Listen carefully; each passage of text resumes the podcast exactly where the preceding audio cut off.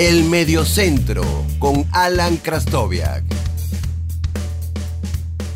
Hola, mi nombre es Alan Krastoviak y te doy la bienvenida a un nuevo episodio del podcast del Mediocentro. En este episodio del podcast no voy a hablar de un tema vintage o de un tema del fútbol, de lo que ocurre dentro de la cancha.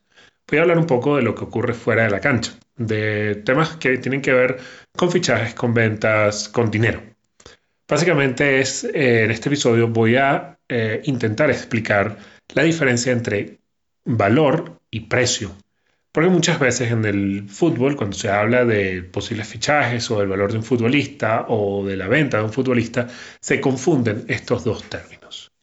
Para este episodio quiero agradecer la gran ayuda de mi padrino de promoción en la universidad, el profesor Félix Luzón, economista, quien pueden encontrar en Twitter como arroba Nine Stars Agent.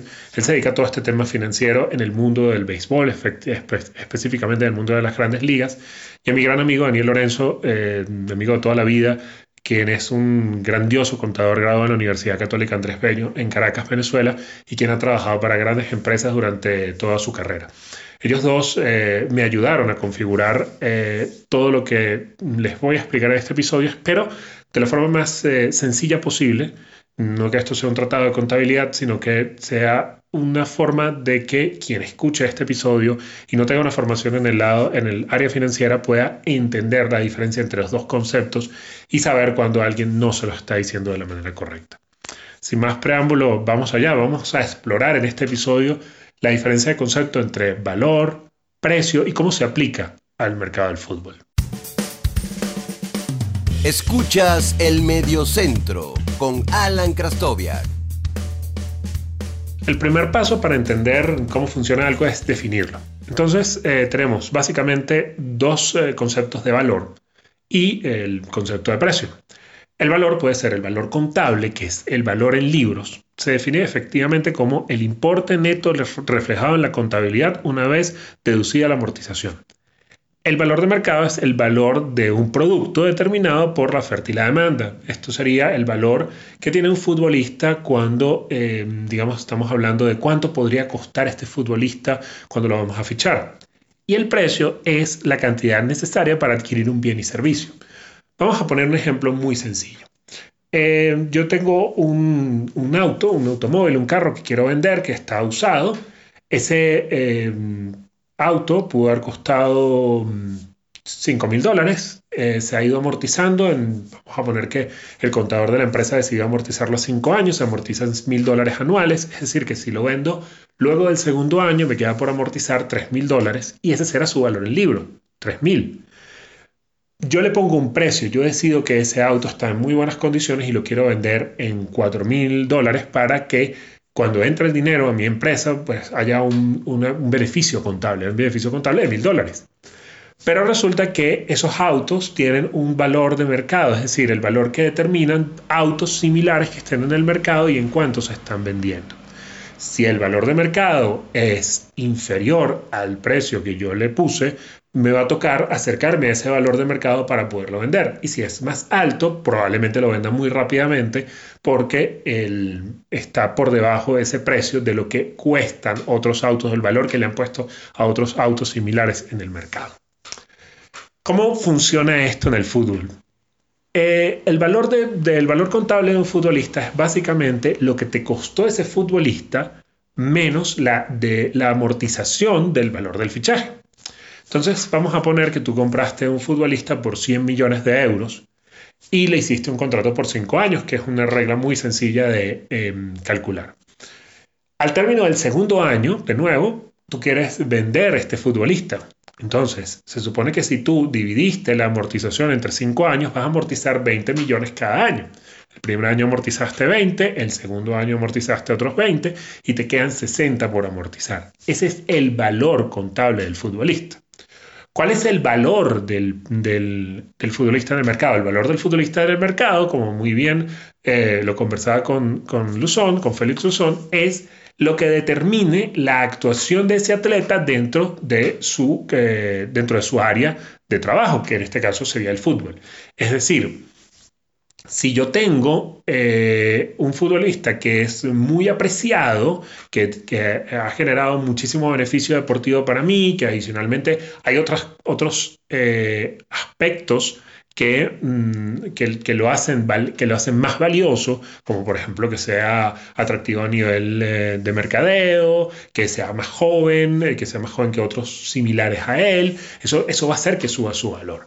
Entonces, la, oferta y la demanda del mercado es lo que va a determinar dónde está parado exactamente el valor de ese futbolista, que podría ser superior a su valor contable o inferior a su valor contable. ¿Y cuál sería el precio? El precio sería básicamente la cláusula de rescisión, que es el importe necesario que tú eh, requieres para adquirir ese futbolista sin necesidad de negociar con nadie. Vamos a poner dos ejemplos muy sencillos.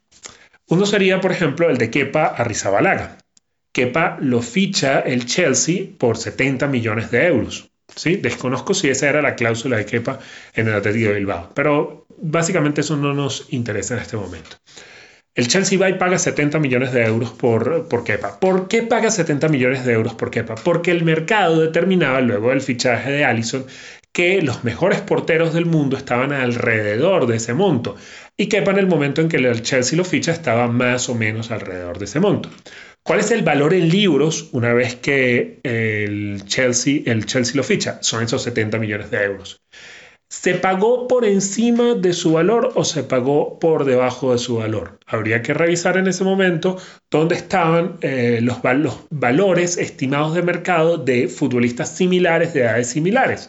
Es muy probable que teniendo alrededor el fichaje de Allison como portero del Liverpool, que fue el fichaje más caro de un portero, digamos que el valor de mercado de Kepa estaba bastante cercano a ese precio que se pagó por él. ¿Qué pasa con Kepa hoy? Kepa está en una situación en la cual no juega, en la cual el equipo no lo, no lo tiene, eh, no lo está usando, y su valor de mercado ha ido descendiendo, descendiendo, descendiendo, descendiendo en este momento, si el Chelsea encontrara un equipo que le pagara 20 millones de euros por eh, Kepa, tendría muchísima suerte. Pero, ¿cuánto le puede quedar por amortizar a Kepa? Probablemente unos 40 o 45 millones. Entonces, allí el Chelsea está teniendo una pérdida contable sobre ese futbolista.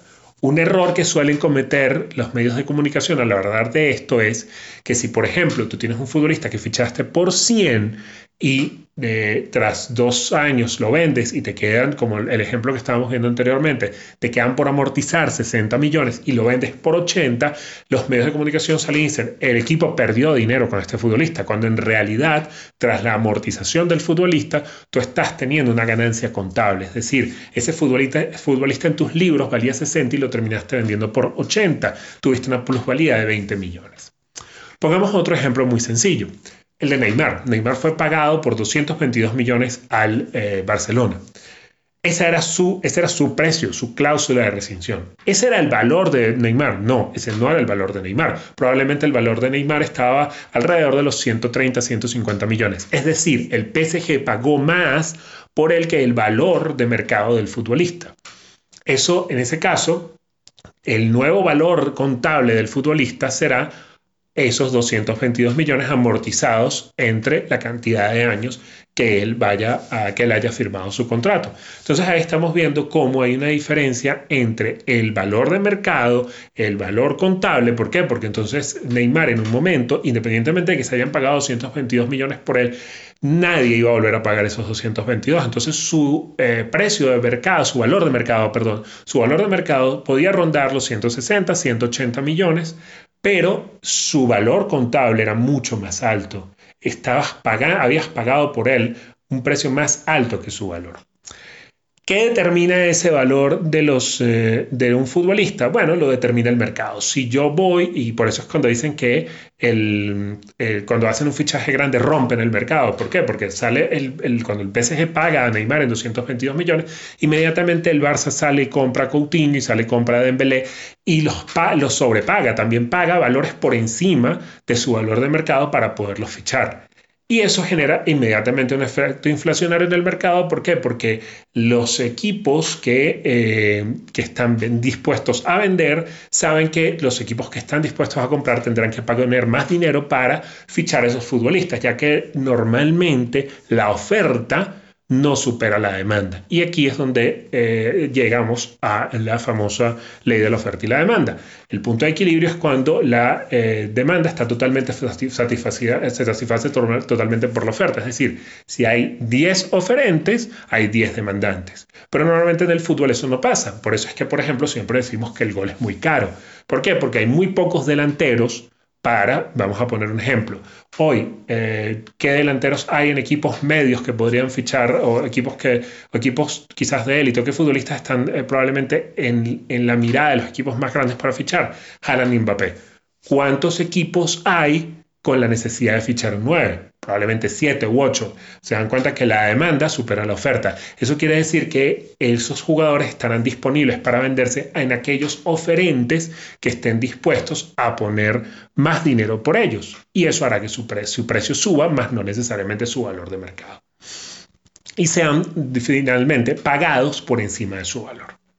Para resumir, entonces tenemos el valor de mercado que es determinado por la oferta que hay en el mercado, cuántos bienes disponibles hay en el mercado que nos permitan establecer aproximadamente un valor eh, para ese futbolista y cuáles operaciones pasadas nos fijan un marco de referencia de ellas.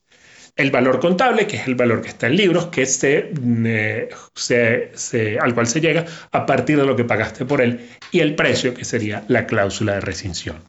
Si tienen un familiar o un amigo contador, economista, sobre todo contadores, los contadores son los que manejan esta área, pueden profundizar en estos términos y pueden entender mucho mejor cuáles son esas, eh, esa forma correcta de referirse al valor y al precio. El valor es un monto estimado a partir del mercado. El precio es el, el monto por el cual el oferente está dispuesto a venderte ese producto. Les agradezco mucho por haber eh, llegado hasta aquí, haber escuchado este episodio, que lo hicimos, lo hice todo en, un, en una sola parte, eh, diferente a como lo suelo hacer, pero me pareció que era importante que toda la explicación quedara en un solo, en una solo, en una sola parte. Em, si les gustó este episodio, me lo pueden decir en los comentarios por Twitter, arroba Alan, guion, eh, con doble L, guion bajo HA, también en el Instagram de este proyecto, arroba el medio centro, o me pueden dejar un mensaje si lo están escuchando en eh, la plataforma de YouTube, me pueden dejar un mensaje en los comentarios si les gustó este episodio y si quisieran hablar un poco más sobre esto u otros aspectos eh, financieros del deporte. Les agradezco mucho por haber escuchado este episodio. Les agradeceré mucho si se suscriben en la plataforma en que lo estén escuchando pueden compartirlo. Será hasta una próxima oportunidad.